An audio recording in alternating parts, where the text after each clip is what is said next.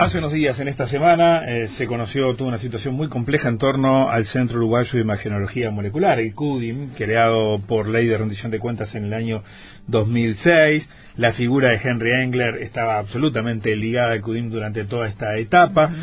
Eh, Engler dio una nota diciendo me echaron, lo hizo a través de Radio Universal, después apareció una carta de su hija, toda una historia que ha hablado acerca de por qué la desvinculación de Engler del Sí, por lo pronto llamó mucho la atención porque como tú decías era una figura eh, emblemática vinculada desde, por lo pronto cuando asumió el presidente Mujica a, esta institución, una institución que para tener una idea, este Centro Uruguayo de Imagenología Molecular es una persona jurídica de derecho público no estatal, sin fines de lucro, eh, que está integrado su consejo directivo por la Universidad de la República, el Ministerio de Salud Pública y la ANI. Brinda asistencia a la población en forma de diagnóstico, monitoreo de terapias vinculadas con su especialidad.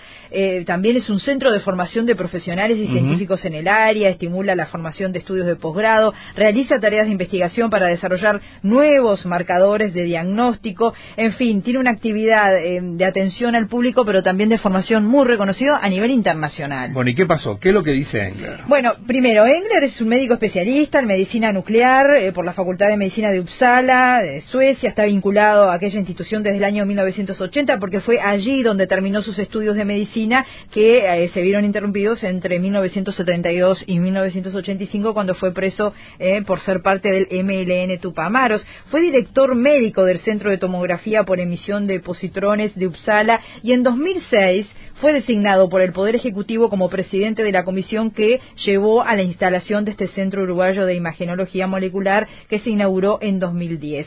Eh, ha vivido periodos intercalados, seis meses aquí, seis meses en Suecia. Eso desde siempre fue así, así lo planteó él cuando, cuando asumió esta responsabilidad. Y en noviembre del año pasado, el médico dejó de dirigir el, CUDIM y asumió el doctor Omar Alonso. Eh, este profesional asumió incluso por recomendación del propio Engler. Eh, estuvimos conversando con, con el doctor Engler, que se vio sorprendido por la decisión de desvincularlo, y nos explicaba cómo fue el proceso.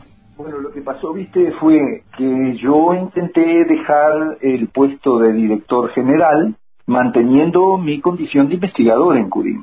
Y por eso le escribí una carta a Tabaré donde planteaba, viste, que yo eh, había yo había discutido con el personal, que siempre me planteaban, los jóvenes, ¿cuándo van a tener más posibilidad? Entonces, viste, lo que se decidió, yo lo decidí con, con la dirección máxima del CUIN, fue que uno al llegar a los 70 años dejara las actividades ejecutivas, ¿viste? esos puestos de, de esa responsabilidad de tipo ejecutivo, y que no se fuera a perder la experiencia de la gente de edad que tiene mucha experiencia, que saben hacer las cosas, que pueden aconsejar. Y bueno, éramos tres, ¿viste? Entonces yo le, escribí a Tabaré y le dije, bueno, hay dos que no están muy conformes y que siguen, dejaron la responsabilidad esa, porque ya fue decisión de, eh, decisión de la dirección, pero siguen, bueno, 100% trabajando. Y yo paso a 50 y voy a seguir investigando.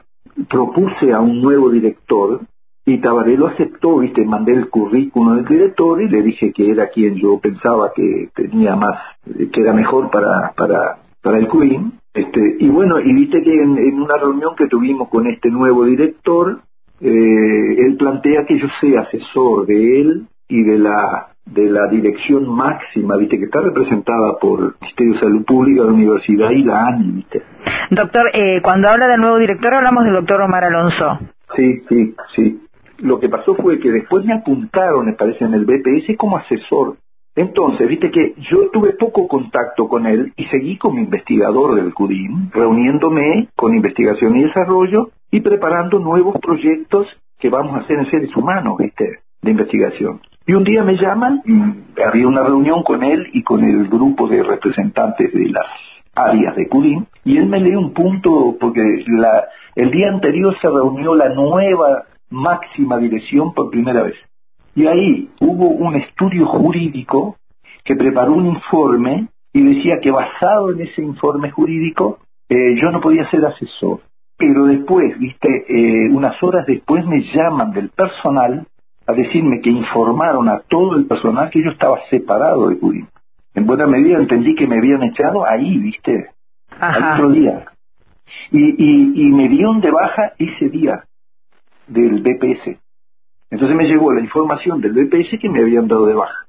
Bueno, eh, viste que en el punto ahí decía que como yo soy una persona muy importante y he contribuido no solo a la clínica, sino que también en lo que es investigación del CURIN, será bueno tener con mis, servicios más adelante.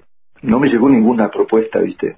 O sea que en este momento eh, la realidad es que usted está absolutamente desvinculado. Sí, me cerraron el correo electrónico además ayer, ¿viste? O sea que los que se quieren comunicar con, conmigo a través de CURIN, que son todos los investigadores internacionales que, que con los que tengo contacto, ya no tengo acceso a ese correo. Y no tengo acceso a la información de todo lo que se ha escrito, de lo que hemos comentado, de los problemas internos que hemos tenido con no tengo ningún acceso. ¿Viste? Esto parece eh, Corea del Norte. Quedó absolutamente excluido de, todo. Sí. Eh, doctor, más allá de, los temas eh, que tienen que ver con la gestión o la administración, ¿usted lo atribuye a, a otro tema? Mm. Pues sabe que me cuesta, porque si yo digo, yo dejo una posición de director, que la asuman más, otro gente más joven, y voy a investigar, es que me estoy obviamente yendo de a poco, pero consideré que tenía cosas muy importantes para llenar en dos o tres años, dejar todo terminado la investigación. Y viste que ya no, no debería yo tener peso ahí. Entonces no entiendo por qué hacen esto. Si estoy ya bajando todo, es como que viste das un paso al costado y te pisan con un tractor, te pasan por arriba. Entonces, ¿qué es esto? ¿Es interés de tener un dominio sobre el judío? Eh, eh, eh, ¿Qué es lo que, que está atrás?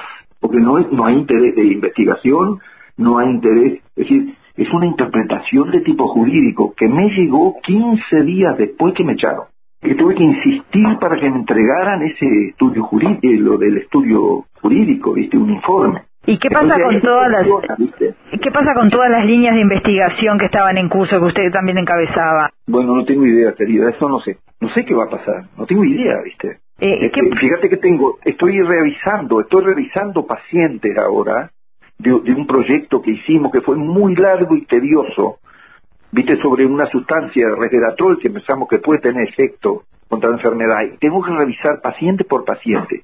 Los cargué porque yo entraba al Curín como si estuviera en Curín. Viste, tengo las computadoras, yo me meto dentro del Curín, eh, discuto los pacientes eh, con computadores. Esto, la gente no lo sabe, viste. es como estar encerrado en una habitación pero eh, en Suecia, pero metido dentro de Uruguay. Ha funcionado así, yo puedo compartir la pantalla con los médicos, nos reunimos, me llaman, estoy continuamente a disposición, investigamos, leemos, discutimos. Ahora no sé nada, ¿viste? ¿Y por qué lo hacen? Así que hay pacientes, doctor, hay pacientes que, que entonces ante esta realidad que quedaron este, líneas de investigación y, tratamientos por el camino porque usted no puede seguir tratándolo porque no accede a la documentación, a la historia clínica, por lo que usted me dice. Exactamente. Ahora hay, por ejemplo, un proyecto que yo quería revisar, viste que es un proyecto de enfermedad de Parkinson muy importante, que, estamos haciendo con, investigadores extranjeros, viste. Y en este momento me cerraron el CUDIM.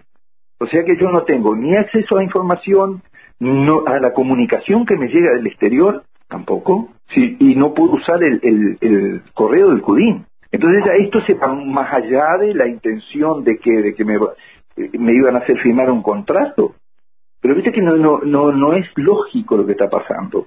¿Cómo en mi cabeza? Eh, doctor, entonces, ¿cuáles van a ser los pasos a seguir? Bueno, mira, los pasos a seguir es que como veo que, que viene la cosa, no tengo ninguna chance, ¿viste? Para hacer alguna cosa, cuestión judicial, tengo que volver a Uruguay. En este momento no voy a poder. Pero tendría que estar presente para ir a los juzgados. A mí me parece espantoso, ¿viste?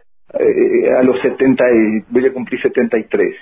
Empezar con esto, ¿viste? Con juicios y cosas y demandas, no, no, no le veo, yo debería estar terminando la investigación, ¿viste? Son cosas importantísimas y, que se necesita de una experiencia, porque es complicado, ¿viste? El análisis de, de, la, de las imágenes, ¿viste? Que tenemos. Entonces, este, en vez de terminar con eso, me voy a poner ahora a pelear con unos, eh, ¿qué voy a decir?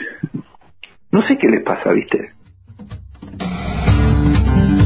Bien, era la palabra del doctor Henry Engler hablando de la desvinculación sorpresiva ¿no? que, del, del CUDIM y de esa angustia que tiene el, profesional a propósito de que él decía esto se podría haber arreglado con una charla de cinco minutos, lo podíamos haber conversado, haber llegado a un acuerdo y todo lo que queda en el camino. Claro, lo más vos importante. Estuviste, vos estuviste ya unos días eh, intentando hablar con las autoridades de CUDIM. Sí, varias veces llamamos al doctor Omar Alonso, no tuvimos respuesta, lo que sí hubo ayer de tarde es un comunicado. Claro, porque como vos decís, este, hay otra pata que también es muy importante, yo te interrumpí, mm. que tiene que ver con cómo sigue todo esto. ¿Cómo sigue la investigación? Y también en la atención a los pacientes, ¿no? estamos, hablando de enfermedades muy complejas. Bien, eh, vamos a dar los puntos principales de ese comunicado de, de CUDIN, que fue el camino por el que optó CUDIN para explicar esta situación. Ellos dicen que el 27 de noviembre del 2018 el doctor Engler presentó su renuncia como director general del CUDIM al presidente Tabaré Vázquez, que el 3 de diciembre de 2018 el Poder Ejecutivo aceptó la renuncia y designó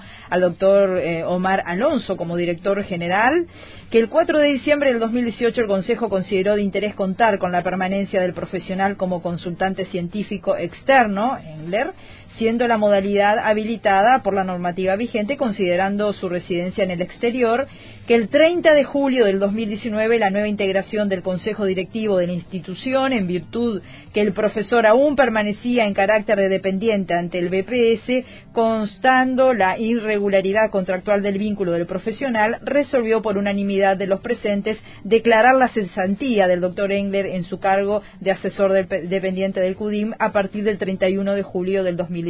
Se encomendó al Consejo Ejecutivo, le sea comunicado y al responsable de la Administración y Logística su cumplimiento. El 30 de julio finaliza el comunicado del 2019. El Consejo resolvió valorar la modalidad adecuada para contar con la experiencia del doctor Engler según las necesidades institucionales, tal cual se le fue comunicado por el Comité Ejecutivo en pleno y por el Consejo Honorario. Bien, veamos cómo sigue esta historia. Seguramente va a haber que profundizar un poco para ver, eh, sobre todo las investigaciones en Eso es lo más importante también.